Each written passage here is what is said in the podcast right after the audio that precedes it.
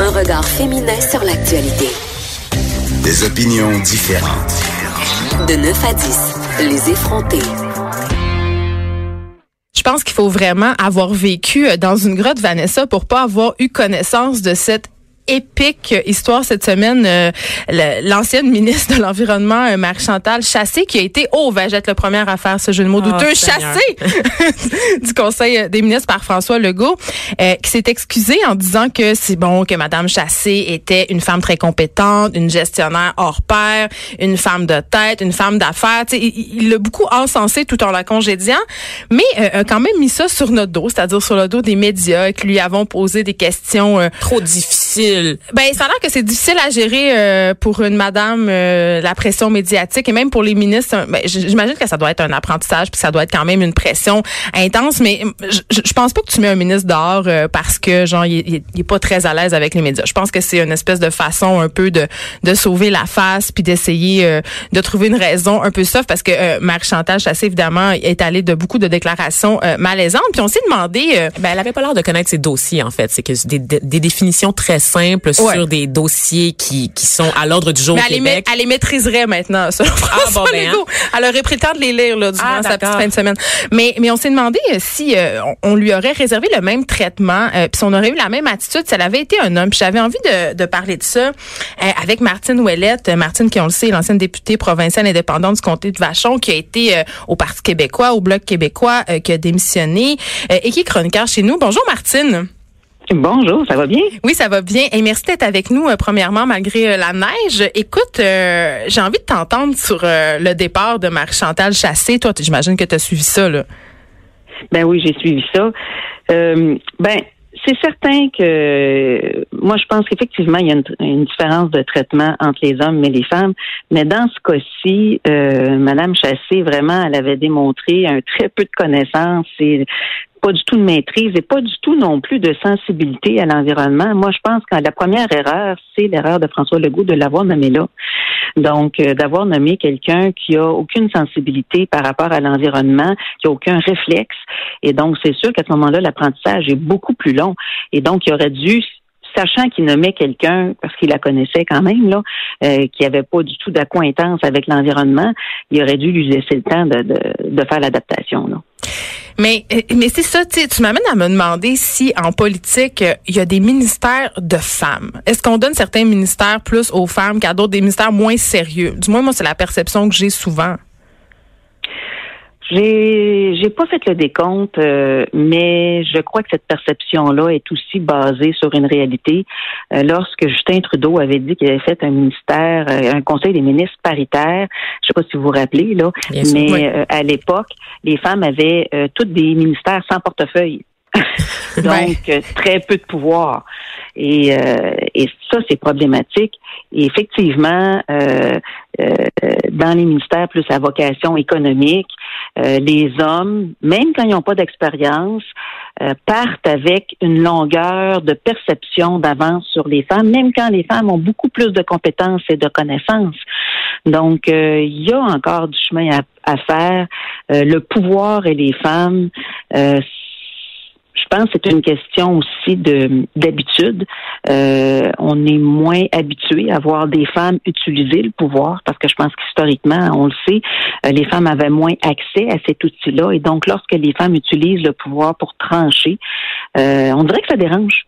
Ben oui, parce qu'on t'a beaucoup reproché euh, ton intransigeance, ton intransigeance, pardon, ton style de gestion euh, euh, très femme de fer. Tu sais, c'est c'est des choses qui sont vues comme des qualités quand on parle des hommes, quand on parle des gestionnaires masculins. On dit ah s'il est intransigeant, c'est qu'il est passionné, c'est mm. qu'il qu'il possède bien ses dossiers. Il y a une vision. Oui, il est ambitieux, mais quand c'est les femmes, c'est un défaut.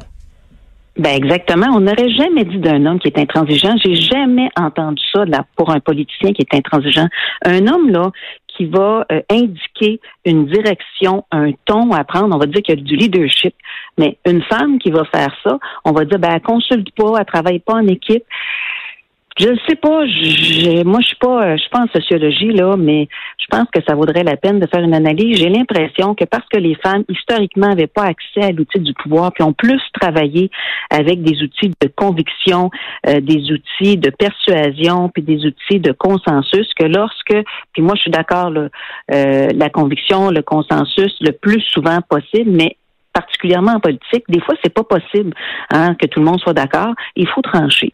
Et on dirait que quand une femme tranche, euh, les hommes autour ont plus de difficultés à l'accepter euh, lorsqu'elle est en position de pouvoir. Moi, je l'ai vécu comme ministre des Ressources naturelles.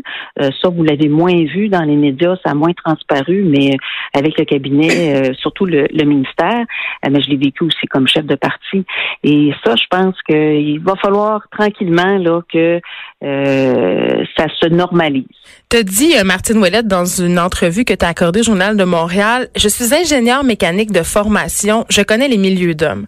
Et je peux vous dire que je n'ai jamais vécu autant de sexisme que depuis que je suis en politique. Comment se manifestait ce sexisme-là, Martine?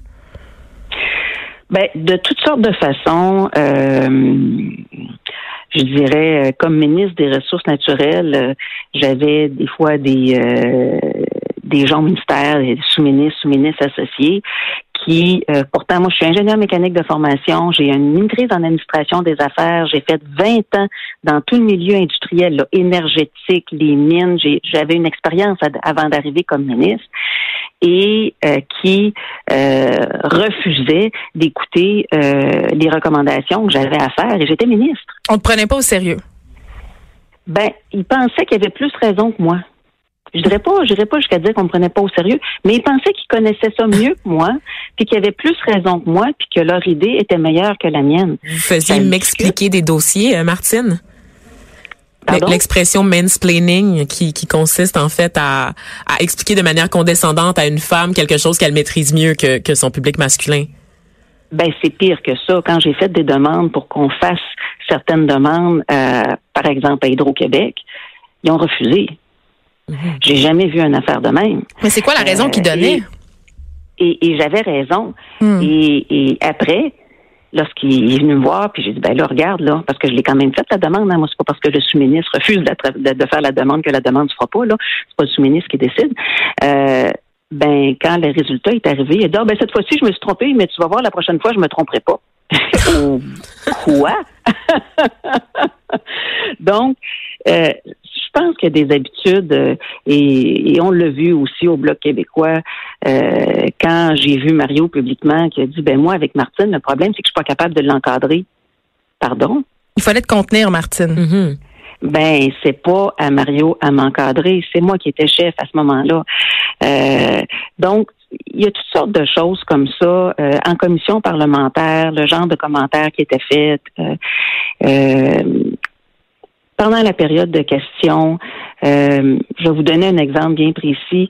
Moi, là, ça me donnait mal au cœur de voir comment euh, Gaétan Barrette euh, traitait euh, la députée de l'opposition du Parti québécois en période de questions. La condescendance, c'était épouvantable.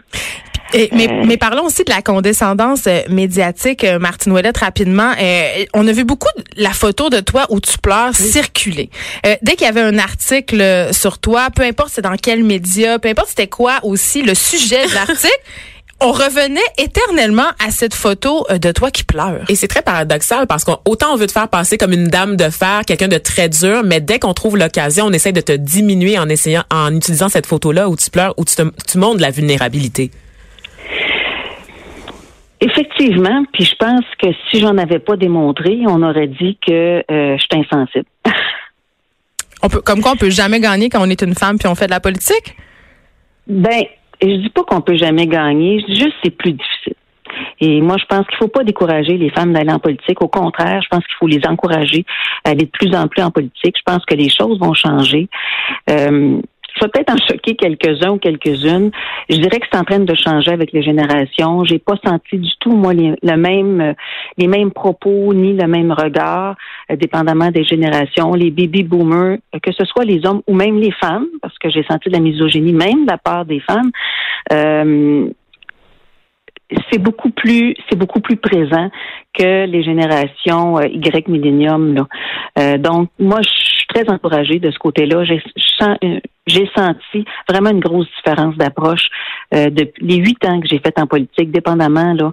Euh, les personnes, quelle génération, toujours des exceptions, là.